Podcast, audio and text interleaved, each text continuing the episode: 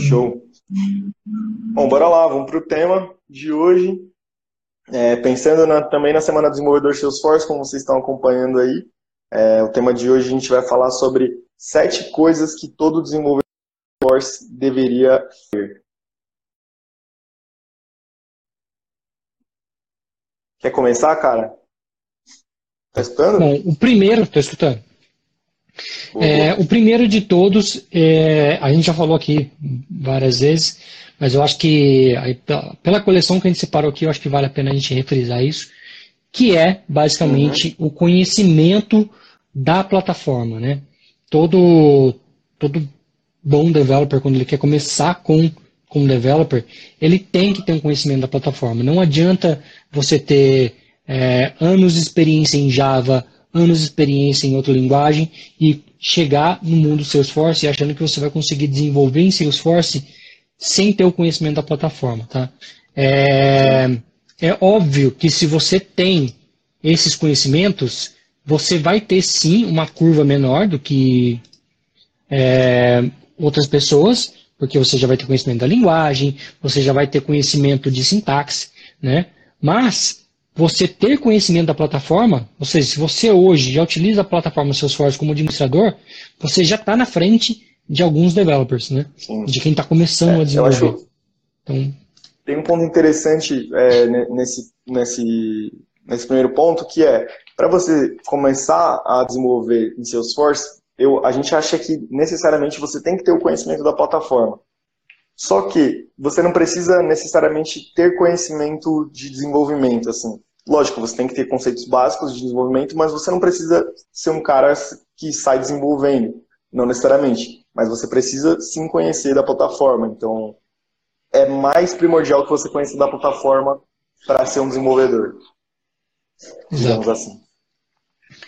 O próximo ponto, também bem focado em desenvolvimento agora, é a parte de front-end. Né?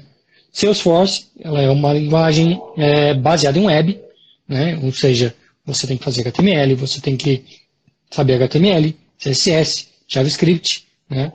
Não tem como você construir algo visual para a plataforma sem ter esses conhecimentos, é, mesmo que básicos. Tá? É, quando você fala em desenvolvimento, tá? óbvio que você pode virar e falar, ah, mas eu posso fazer um flow e eu não vou precisar saber disso. Correto, você não vai precisar saber. Mas se você vai ser um developer, você provavelmente vai ter que criar Visual Force, você provavelmente vai ter que criar componentes. Então, quando a gente fala em desenvolvimento, né, no que se refere a um desenvolvedor, saber HTML, CSS e JavaScript é fundamental. Não tem como você fugir disso, tá? É, e por isso que a gente é, vai fazer um módulo aqui exclusivo, é, vai exclusivo ficar gratuito para todo mundo, depois do lançamento do próximo curso, que será é, conceitos básicos de programação e conceitos básicos de internet, onde a gente vai abordar exatamente isso. Sim.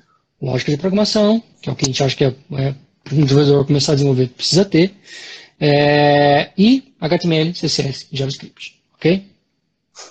Sim, não adianta fugir dessas, desses não caras, adianta. principalmente, assim, vou, posso até citar um, um caso meu, eu não sou muito fã de CSS. Não sou o cara mais fã de CSS.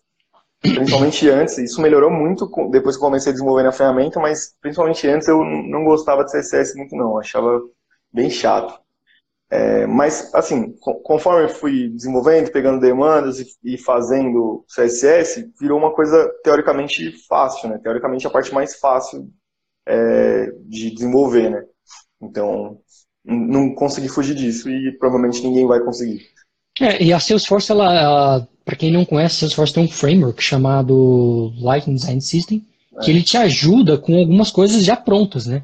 Então, você não precisa pensar em que classe eu tenho que usar, com que estilo, com que tamanho de fonte, com que isso, com tudo aquilo. Não, ela já pensou num padrão, já tem um padrão definido, e, e com simplesmente nome de classe que você coloca nos seus objetos, você consegue ter um look and feel é, similar, se não o mesmo que você tem dentro da plataforma, né? Então, também eu encaixaria esse front-end um conhecimento de Lightning Design System. Boa. Próximo. Boa. Próximo, o próximo tópico, você me escuta bem? Sim. Beleza. O próximo tópico é back-end. Aí acho que a maioria dos, dos developers que, que vêm desenvolvimento e tudo mais vão, pô, back-end, show de bola. É, só que a gente conhece bastante gente que não vem, por exemplo, vem, vem de linguagem web, vem mais de front-end e tudo mais. E para trabalhar com Salesforce, você necessariamente precisa saber sobre o back-end. Então, é um conhecimento que é, é até um pouco assim simples né, da gente falar, mas que às, às, vezes a gente encontra alguém que, que queira fugir também disso, que pense, não, dá para enganar aqui fazendo uma Visual Force, dá para fazer uma, tipo, vou jogar um Apex, jogo uma lista toda ferrada lá e trato lá no meu, no meu front. Enfim, não, você não vai conseguir fugir também do back-end. Então, é um conhecimento que Apex, é, SOQL, todas as coisas por trás aí do, do front, você vai ter que saber, principalmente para fazer o pra, quando você vai para Aura, para Lightning Component, porque tem muito apoio do back-end né, no, nesses, no desenvolvimento de componente. Então é uma é, coisa eu, eu já trabalhei com, com um rapaz que ele tinha muito conhecimento de front-end e ele fazia pouca coisa no back-end e mais coisas no front-end. Né? É, hum. Isso tem, tem dois pesos e duas medidas, obviamente. Né? Quando você começa a ter muita coisa no seu front é, muita lógica pesada dentro do seu front, você acaba que perde performance com isso, né? Porque uhum. Quando você tem um, um, um, servidor processando uma quantidade de dados e devolvendo somente o dado que de fato interessa para o front-end, isso é muito mais rápido do que quando você leva um caminhão de dados para o front-end e trata tudo isso no front-end, faz processamento no front-end, né? Então, uhum. Eu já vi projetos, assim, já trabalhei com um rapaz que fazia projeto dessa forma. E qual eram os dois pesos e medidas? Tinha sua vantagem, né, que você tratava tudo num lugar só. Por outro lado, a manutenção era muito mais difícil, cobertura de, de teste era muito mais difícil. Então tinha todos esses cenários que, por mais que seja um bom front-end, se você não souber fazer coisas básicas no, no, no back-end, você pode acabar comprometendo um projeto. Né? Então tem que ter essa dosagem, tem que ser bom em back-end, tem que ser bom em front-end. Não precisa ser o melhor front-end do mundo, não precisa ser o melhor back-end do mundo. Mas você tem que saber dosar. Não adianta você ser assim ou você ser assim. Né? É, é melhor que você seja mediano nas duas do que assim. Entendeu? É. Essa é a minha visão. Isso aí. E o próximo vem próximo. um pouco de conjunto, que a gente está falando de back-end. Quando a gente fala de back-end, vem justamente o que eu acabei de falar. Testes. Né? É, a gente vai ter um tema bem legal na próxima aula do, das semanas do Under Salesforce, que a gente vai, o Lucas vai abordar bastante sobre testes. É, eu estava editando agora o material e tô, tenho que falar para vocês que está de tirar o chapéu. E testes, voltando agora para a live, testes é algo primordial para o mundo Salesforce. Né? Não conseguimos uhum. seguir com um desenvolvimento em Salesforce se não é, tendo cobertura de testes. Né? É, existem metodologias de testes, e o Lucas vai abordar isso, mas o ponto que eu queria trazer aqui é, testes é importante, o developer tem que saber fazer teste. Inclusive, a maioria dos developers que começam a desenvolver comigo, começa como? Fala aí, Arthur, como é que você começou comigo? Cara, eu comecei com Excel que tinha uns... Fernando mandou um Excel no e-mail que tinha mais ou menos umas 100 classes de testes para fazer todas sem cobertura e todas com a situação de cobertura desconhecida. Então, tive que fazer, penei, cara, o famoso. Corno job. Mas foi show de bola, foi show de bola, para você entender, porque não tem como você fazer uma classe de teste sem entender o que está acontecendo no, no código, né? É, eu penso assim, quando a gente é pega esse cenário que nem eu, eu coloquei o Arthur, na verdade foi o Arthur e um outro rapaz que provavelmente vocês vão conhecer na sexta-feira, que é o Leandro Tiedemann, eles entraram na mesma situação, um projeto que estava em estado de caos e que existia praticamente zero de cobertura. Ah, o Gabriel também é um cara que começou é, assim, né? É. É, e, e, por que, que eu gosto de pegar desenvolvedores novos e colocar para fazer classe de teste? Porque você é obrigado a entender a lógica de programação que alguém fez para poder fazer a cobertura de teste, né? É, uhum. Não é o melhor dos mundos, confesso, não é o melhor dos mundos, porque se a gente está fazendo dessa forma o teste já começou errado, o desenvolvimento já começou errado. Né? E vocês vão ver isso amanhã, na aula de amanhã, o que eu estou falando. É, mas, dado o cenário, né, muitas vezes a gente não encontra, muitas, se não a maioria, se não 99% das vezes, a gente não encontra o projeto perfeito. A gente sempre vai pegar um projeto com N problemas. E se não a maioria deles, se não todos, a grande maioria deles, o maior problema é testes unitários. Né? As pessoas é, simplesmente ignoram ele, é, tem algumas alternativas de tentar enganar o sistema, é, Bizarras, uma, uma, pior que a outra, uma pior que a outra. Não recomendo, não vou nem dar spoiler aqui, porque de fato, se você fizer isso, é, não quero que você seja meu aluno. É, então, saber fazer testes, saber como o teste funciona é importante. Se você procurar no blog, eu já fiz vários posts falando sobre testes, testes de, de mock, testes, é, detalhes de testes mais profundos. Então, procura lá, joga testes na busca do, do blog que você vai achar duas ou três matérias lá, dois ou três posts falando de testes. Isso aí. É, Agora, tema, puxando essa, esse gancho de busca lá no blog a, o testes, a gente, a gente considera que é muito importante um desenvolvedor saber pesquisar palavras-chave no, no Google.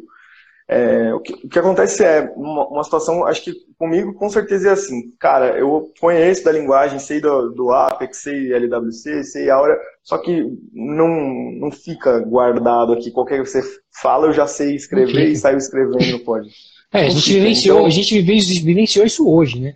É, hoje, Sim. quando eu estava fazendo a aula de amanhã, quando eu estava gravando, é, gente, eu, tive, eu, tive, que parar várias vezes no meio, porque eu não lembrava de uma sintaxe de Visual Force. Faz Sim. muito tempo que eu não mexo com Visual Force, muito, muito tempo mesmo, uhum. mais de um ano que eu não mexo, mexo com Visual Force. Estou é, é. mergulhado em Aura, mergulhado em LWC. Então, quando é. você dá um passo para trás, você fala, opa, como é que era isso aqui mesmo? E aí, é, então, se você... você tá tentando, se você está tentando ser um desenvolvedor, é, tipo, meu, não estou conseguindo desenvolver porque eu não guardo as coisas na cabeça, é impossível de decorar. Cara, ninguém decora. Ninguém. Acho que, não, se não, se não, é o seu dia a dia. Eu conheço né? algumas pessoas. É, eu conheço algumas pessoas que eu já vi fazer assim algum hard code na mão, assim. É, mas. Então, mas não foi do zero, é um tema que ele tá é. no dia a dia. Né? Igual pra Exato. gente hoje, quando a gente precisa fazer um componente lá de web component do zero. Né? A gente já tem toda a estrutura na cabeça e já é muito mais fácil montar do que quando você não tem essa estrutura na cabeça. Um Exato. outro exemplo foi na, na live que eu fiz no, no, canal do Guilherme semana passada, quando eu tive que fazer um componente Aura. Também fazia uns três meses que eu não mexia com Aura, quatro meses, e quando eu for precisar fazer algumas coisas em Aura, eu tive uma, umas dificuldades de lembrar algumas sintaxes. Né? Então, de novo, é. se eu não soubesse como pesquisar, eu ia sofrer. E esse é o ponto que a gente quer chegar. É, a gente já passou, já trombou com profissionais que tinham dificuldade de pesquisar. Mas fala assim, como assim? Tem dificuldade de pesquisar? Qualquer um consegue pesquisar? Não, gente, não é. É, não é. é e aí eu já faço um gancho para o próximo tema, que é o inglês. Né? A gente já falou aqui uma live inteira só sobre inglês. E se você não tem um mínimo de inglês, você vai sofrer como developer. Sinto lhe dizer. É, é preciso ter é, o inglês. Não precisa, ah, Fernando, tem que falar fluente. Não você tem que saber algumas palavras-chave em inglês. Né? Não adianta você pesquisar como fazer blá blá blá blá blá em Apex. Você vai é, chegar em resultados que não vai te levar a lugar nenhum. Né? Diferente de você jogar palavras-chave. Salesforce, input, Apex. Provavelmente o primeiro, o segundo, o terceiro link vai ser a resposta que você quer. Né? Então, a palavra-chave é o que há. Né? Não adianta você tentar explicar para o Google, olha, Google, eu quero saber. Não adianta, não são isso, não é isso que vai te trazer o resultado. Né? Não é o contexto, não adianta você explicar o contexto para o Google. Para o Google são é, palavras-chave. Uma, uma experiência que eu tive também, o Fernando até me ajudou muito tempo atrás. O primeiro projeto que eu peguei, eu fiquei mais ou menos umas duas semanas pesquisando tipo, oito horas por dia eu pesquisei para chegar no problema do personal account, lembra? É, pedi ajuda do Fernando, a gente foi lá, caçou, não conseguiu. Pesquisei, pesquisei, pesquisei, aí a gente foi pesquisando junto. Meu, eu sei que foram duas semanas lendo, só, só lendo as coisas para chegar a uma conclusão de que não daria mesmo para fazer. Então, cara, pesquisar vai fazer parte do seu dia a dia com certeza, e inglês igual, assim, vai fazer parte do seu dia a dia. Então, você não precisa ser fluente ainda e também não precisa decorar tudo, você só precisa se esforçar e estar tá disposto a, a buscar, né? Uhum. É, a gente, a gente já falou aqui, quando a gente fez a live exclusivamente de inglês, é, você tem que se dedicar, você tem que começar uhum. a aprender, escutar, é, ler algumas coisas, mesmo que seja a passo de tartaruga, mas comece. Né? Se você não começar agora, é, daqui um mês você vai se arrepender de não ter começado hoje. Né? Então comece, porque e quando for tentar fazer uma pesquisa, tente colocar termos em inglês. Isso vai te ajudar a mudar a forma de pensar. Pesquisar no Google não é colocar Senhor Google, como eu faço para o meu input funcionar na Visual Force? Não. É palavra-chave. Salesforce, input, é, Apex. Ou Visual Force. Entendeu? São palavras-chave que você vai chegar no seu resultado. Basicamente é, é. isso. Isso aí. E por último, para fechar o tópico aqui, é controle de versão de código. A gente já falou isso aqui na live da semana passada, se não me engano foi na quinta uhum. passada. E deixa eu ver se foi na quinta mesmo. Foi na quarta-feira passada. E, e por que, que a gente bate, por que, que eu bato de novo nessa técnica? Né? É, Para um desenvolvedor, seja ele sozinho ou seja ele num time, se você não tem controle do seu código, se você não tem controle de quem alterou o que e por que alterou o que, mais cedo ou mais tarde você vai esbarrar em problemas bestas. Gigantes. Eu vou dar um exemplo num exemplo de um projeto que eu e o Arthur estamos atuando. E, e dado um certo momento, alguém pediu para simplesmente remover o campo CPF da tela.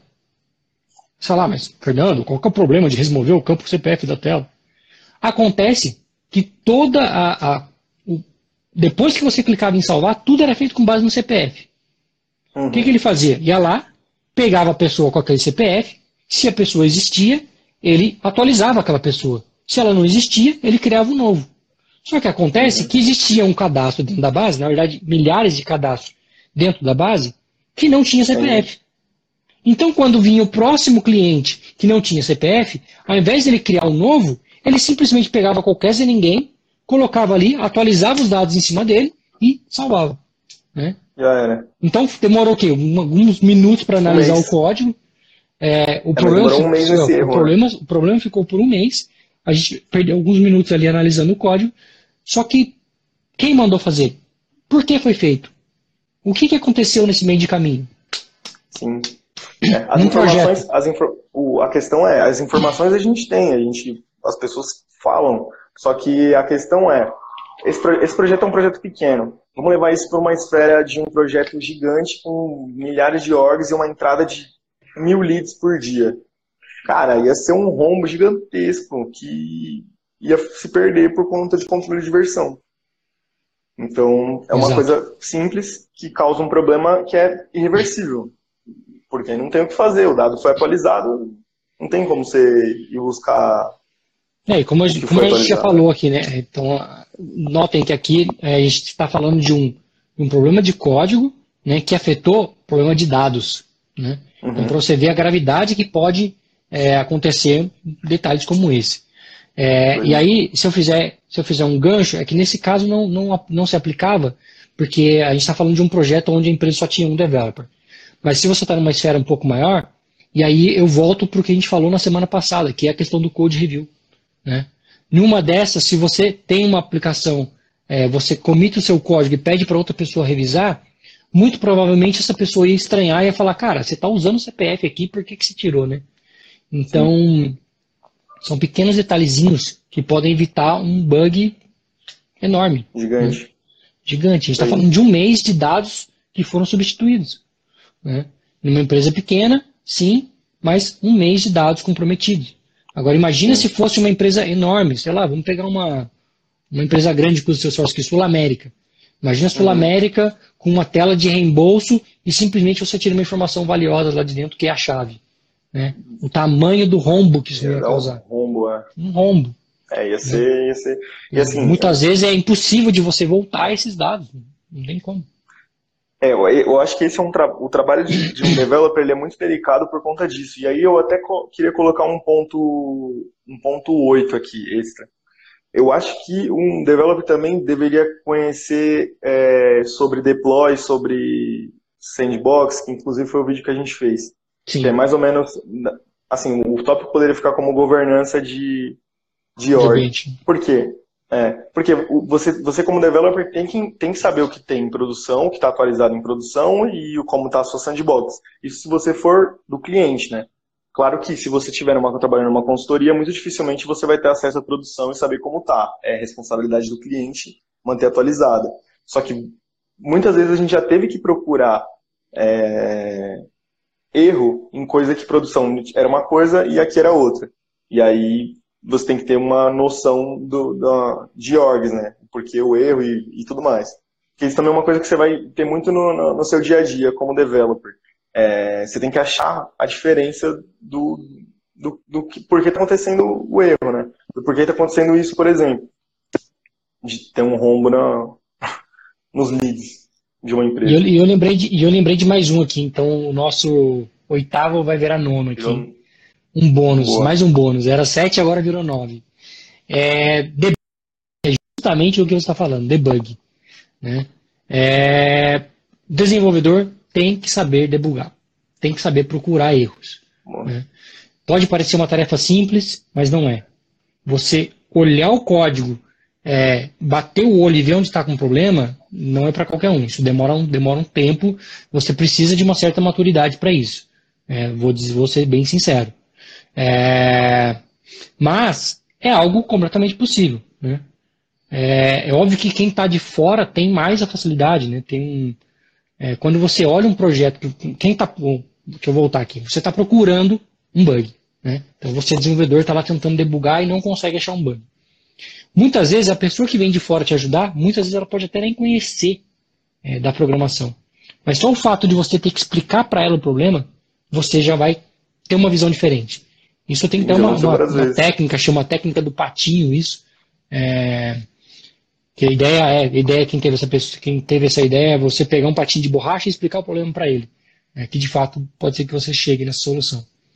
Já aconteceu comigo, eu estava com um problema e eu fui explicar para um amigo meu que não era developer e ele, ah, mas será que não é isso, isso, isso? E eu dei a variável com o nome dele. Falei, essa variável vai ter o seu nome. É, isso acontece muito, né? Então, além de saber debugar, você tem que saber a hora de pedir ajuda de alguém de fora. Muitas vezes, você não vai chegar numa solução, sabe por que, que não bate esse negócio? Por que, que tá certo? Tá tudo certo, cara. Aí vem alguém de fora, olha o negócio e fala, mas não é esse negócio estranho aqui, não? Você fala, puta, é isso mesmo. Né? É. Então, Inclusive, é... às vezes, até quando você pede ajuda e vai explicar para a pessoa, dependendo de como você está explicando, você já está explicando de forma tendenciosa a ficar da mesmo, do mesmo jeito. Então, uhum. às vezes, é mais fácil você deixar a pessoa te, te perguntar as coisas e, e aí você vai do ponto de visão dela, né? Você sai do seu ponto de visão e talvez você ache a solução, né? Isso aí. Mas é um bom ponto também. Beleza, pessoal? A gente extrapolou o tempo aqui, mas assunto gostoso é, e necessário. Né? Se você quer ser um developer, se você quer ser um bom developer, eu acho que esses tópicos são primordiais. Se você tem, é, em algum deles você está abaixo da média aí, eu tentaria nivelar isso daí para ficar tudo é, coerente. Tá bom? Amanhã, espero, não, não vou prometer 100% que vai estar 9 horas da manhã o vídeo lá, porque ainda tem muita edição para fazer. É, mas eu espero, o quanto antes, amanhã, na parte da manhã, disponibilizar então o nosso segundo vídeo da aula é, da Semana do Desenvolvedor Salesforce. Se você ainda não assistiu o primeiro vídeo, corre lá, dá tempo de assistir ainda. Se você ainda não se inscreveu, ainda dá tempo de se inscrever para poder assistir o primeiro vídeo. Você tem que estar inscrito para poder assistir o vídeo. E é isso. A gente se vê então amanhã aqui na live às 9h41. E a, a, de manhã eu espero até às 9 horas poder disponibilizar o vídeo para vocês. Um forte Show. abraço. Tchau, tchau. Falou, galera.